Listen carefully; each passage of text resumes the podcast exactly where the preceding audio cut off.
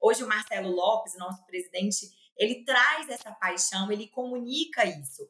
Então, por que está dando certo? Por que, que é importante o trabalho da BCS? Porque ela aprendeu a respeitar as barreiras que foram construídas e, na verdade, a dialogar e a se conectar para mudar isso. Né? E muitas vezes a gente encara o preconceito como uma luta. Eu não vou mais falar isso porque fulano tem preconceito.